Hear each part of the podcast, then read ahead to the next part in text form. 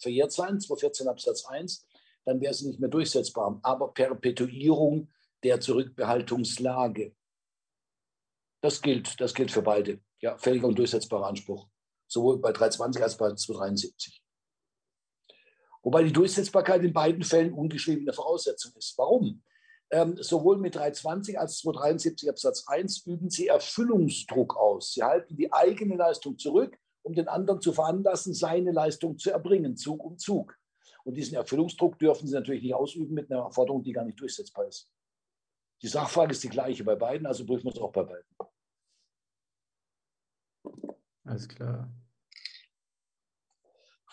Gut, nächste Frage.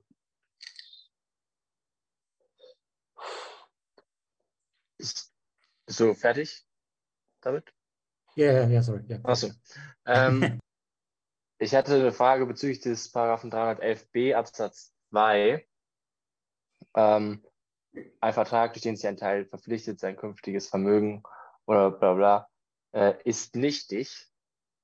Ähm, wie ist das denn einzuordnen? Also es ist ja kein Verbot, sodass sich die Nichtigkeit irgendwie aus 134 ergeben würde, sondern ist es eine Beschränkung der Privatautonomie, so wie Paragraph 138 BGB, dass man sagen würde, man darf die Geschäfte schon gar nicht schließen. Ja, nur geht es diesmal nicht um den Schutz des, des, Geschäftspartners wie bei 138 Absatz 1, der sittenwidrig übervorteilt wird, sondern jetzt geht es um den Schutz desjenigen selbst, der sich hier verpflichtet, ähm, sein gesamtes Vermögen oder, sein, oder einen Teil davon zu übertragen.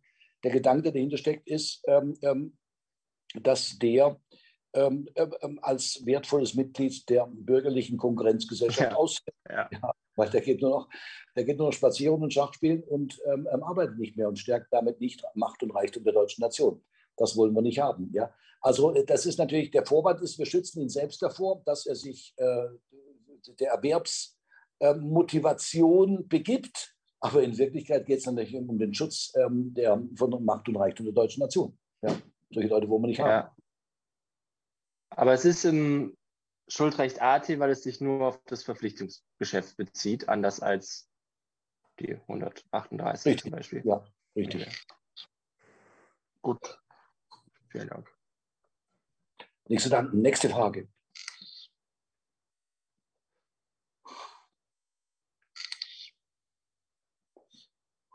Eine kurze Frage zu, zu Begrifflichkeiten. Das hat mich der Fall, äh, der Fall 14 hat mich ein bisschen verwirrt. Also grundsätzlich ist es so, dass positives Interesse, Leistungsinteresse, Erfüllungsinteresse, Äquivalenzinteresse ist alles das Gleiche, oder? Ja. Das ist der gleiche Begriff im Prinzip für das, okay. Ja. Richtig. Und Unterhaltungsinteresse. In der Leistung das Interesse in Geld ersetzt bekommen. Okay, genau. Ähm, ich hatte nur verwirrt, weil, weil, bei, weil bei Fall 14 äh, war es, glaube ich, so, dass Sie gesagt haben, dass die Verletzung der Loyalitätspflicht ähm, betrifft das Leistungsinteresse. Nein. Ach so, ja, ja. Oh, ja, genau. ja, ja, ja. Ich habe jetzt Aber, was anderes assoziiert, dass es immer aufs positive Interesse geht. Da habe ich jetzt schon ein Stück, glaube ich, weitergedacht. Ja. Nee, nee, genau, das, das, das, das was mich verwirrt. Sie sagen, das betrifft das Leistungsinteresse, aber, der, aber letztlich geht die, diese Verletzung ja nicht, geht, also kann ja auch aufs negative Interesse gehen. Ja. Aber das negative Interesse ist ja nicht das Leistungsinteresse. Richtig.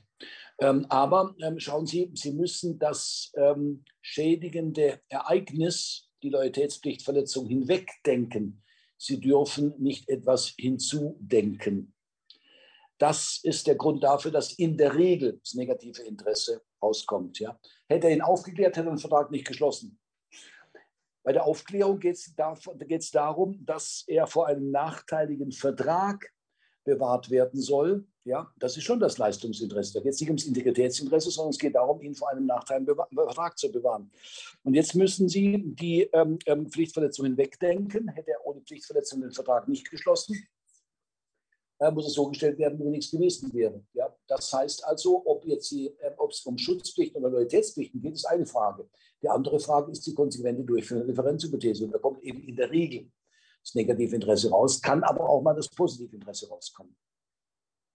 Das habe ich schon verstanden. Nur was mich verwirrt hat, ist nur, weil, weil ja Leistungsinteresse ist ja gleich positives Interesse. Also von aber der Begrifflichkeit her.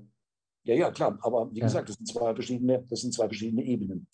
Pflichtverletzung und ähm, die Frage äh, äh Durchführung der Differenzhypothese durch ein Wegdenken. Okay, also Okay, also die, die, die Pflichtverletzung betrifft immer das positive Interesse, aber die, also die Haftungsausführungsebene ist davon zu trennen, meinen Sie dann, äh, und also deswegen Richtig. kannst okay. Tatbestand, Rechtsfolge.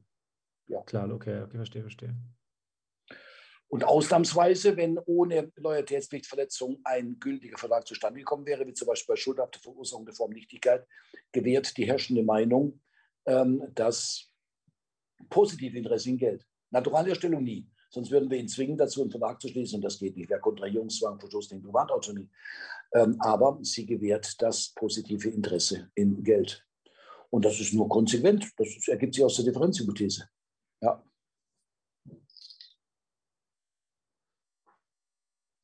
Das ist aber auch einer der, das ist auch der einzige Fall im Rahmen der CEC, wo eine Pflicht im Sinne des 241.2 aufs das Leistungsinteresse betreffen kann, oder? Das haben wir sonst ja eigentlich nie. Ja, das ist richtig. Ja, okay. das ist richtig. Das ist, da, ist, da, ist, da ist eine gewisse Unebenheit drin. Ja. Da ist aber, obwohl, obwohl, ähm, ähm schauen Sie mal, ähm, ja, das ist ähm, nochmal die Abgrenzung zwischen 42.1 und 42.2 ist strittig. Wir haben uns festgelegt, ähm, 42.1 Leistungsinteresse, 42.2 ist Integritätsinteresse. Und ähm, da ähm, in der Tat machen wir, ähm, machen wir eine Ausnahme. Aber deshalb gebe ich die prinzipielle ähm, Weichenstellung im Rahmen des 42, 1 und 2 nicht auf. Weil da noch viele andere Sachen dran hängen, zum Beispiel die systematische Einordnung der Leistungstreuepflicht. Wenn eine Leistungspflicht vereinbart worden ist, die CEC, kann man sagen, ist insoweit eine Besonderheit, als, es, äh, als wir dort wir haben keine Leistungspflichten haben.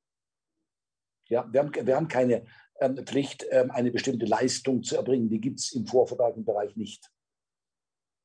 Trotzdem kann ähm, ich bei der Pflichtverletzung sagen, es geht um den Schutz des Vertragsinteresses, also keinen schlechten Vertrag zu haben oder einen besseren Vertrag zu haben. Ja.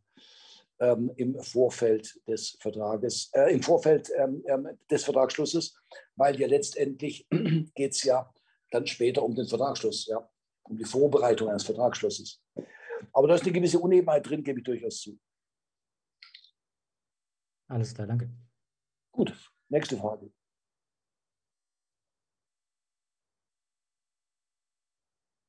Alle weg?